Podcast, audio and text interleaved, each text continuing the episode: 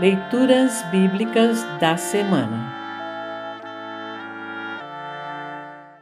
O trecho do Antigo Testamento para o terceiro domingo após Pentecostes está registrado em 1 Reis 19, 9b a 21. Para compreender melhor este trecho, ouça esta breve introdução. O profeta Elias havia acabado de desafiar e matar os profetas de Baal, um dos deuses falsos de Canaã. Por causa disso, o rei Acabe e a esposa dele, Jezabel, o juraram de morte. Por isso, Elias decidiu fugir. Sem esperança e sem ânimo, o profeta pediu que Deus lhe tomasse a vida mas em sua misericórdia, Deus enviou um anjo para alimentar Elias com pão e água. Isto o reanimou e o fortaleceu para poder caminhar até o Sinai, como Deus lhe ordenara.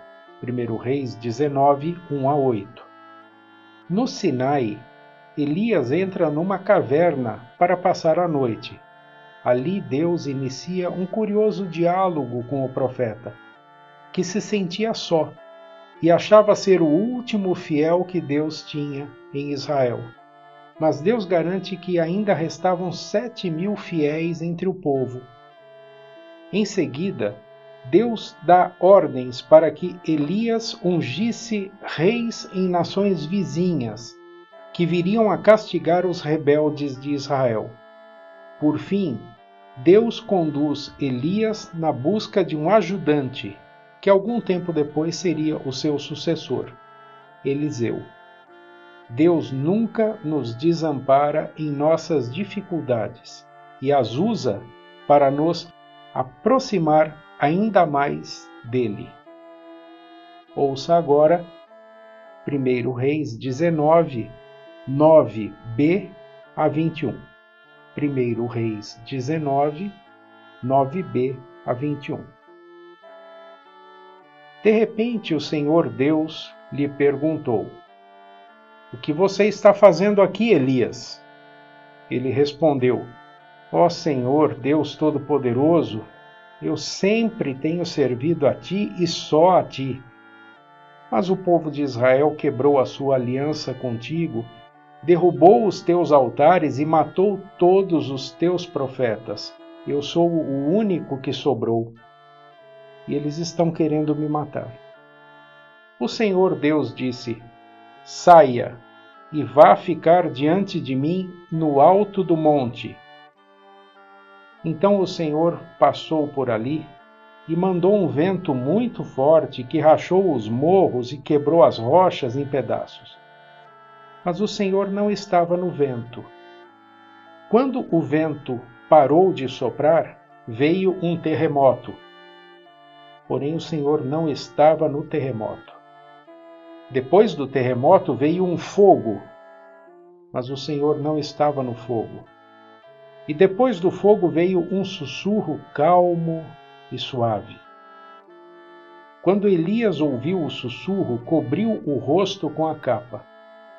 Então saiu e ficou na entrada da caverna. E uma voz lhe disse: que você está fazendo aqui, Elias? Ele respondeu: Ó oh, Senhor, Deus Todo-Poderoso, eu sempre tenho servido a ti e só a ti. Mas o povo de Israel quebrou a sua aliança contigo, derrubou os teus altares e matou todos os teus profetas. Eu sou o único que sobrou e eles estão querendo me matar.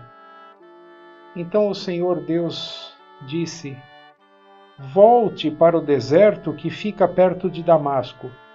Chegando lá, entre na cidade e unja Azael como rei da Síria. Unja Jeú, filho de Ninzi, como rei de Israel, e unja Eliseu, filho de Zafate, de Abel Meolá, como profeta, para ficar em lugar de você. As pessoas que não forem mortas por Azael serão mortas por Jeú. E todos os que escaparem de Jeú serão mortos por Eliseu. Mas eu deixarei sete mil pessoas vivas em Israel. Isso é, todos aqueles que não adoraram o Deus Baal e não beijaram a sua imagem. Título: A chamada de Eliseu. Elias saiu e encontrou Eliseu, que estava arando a terra. Na frente dele iam doze pares de bois, e ele estava arando com o último par. Elias passou perto de Eliseu e jogou a sua capa em cima dele. Então Eliseu largou os seus bois, correu atrás de Elias e disse: Deixe que eu vá beijar o meu pai e a minha mãe, e depois irei com você. Elias respondeu: Está bem, pode ir. Eu não o estou impedindo. Aí Eliseu deixou Elias e foi até o lugar onde estavam os dois bois e matou-os. Então fez fogo com a madeira da canga e cozinhou a carne. Depois deu a carne ao povo e eles comeram. Então saiu e foi com Elias e ficou trabalhando como seu ajudante.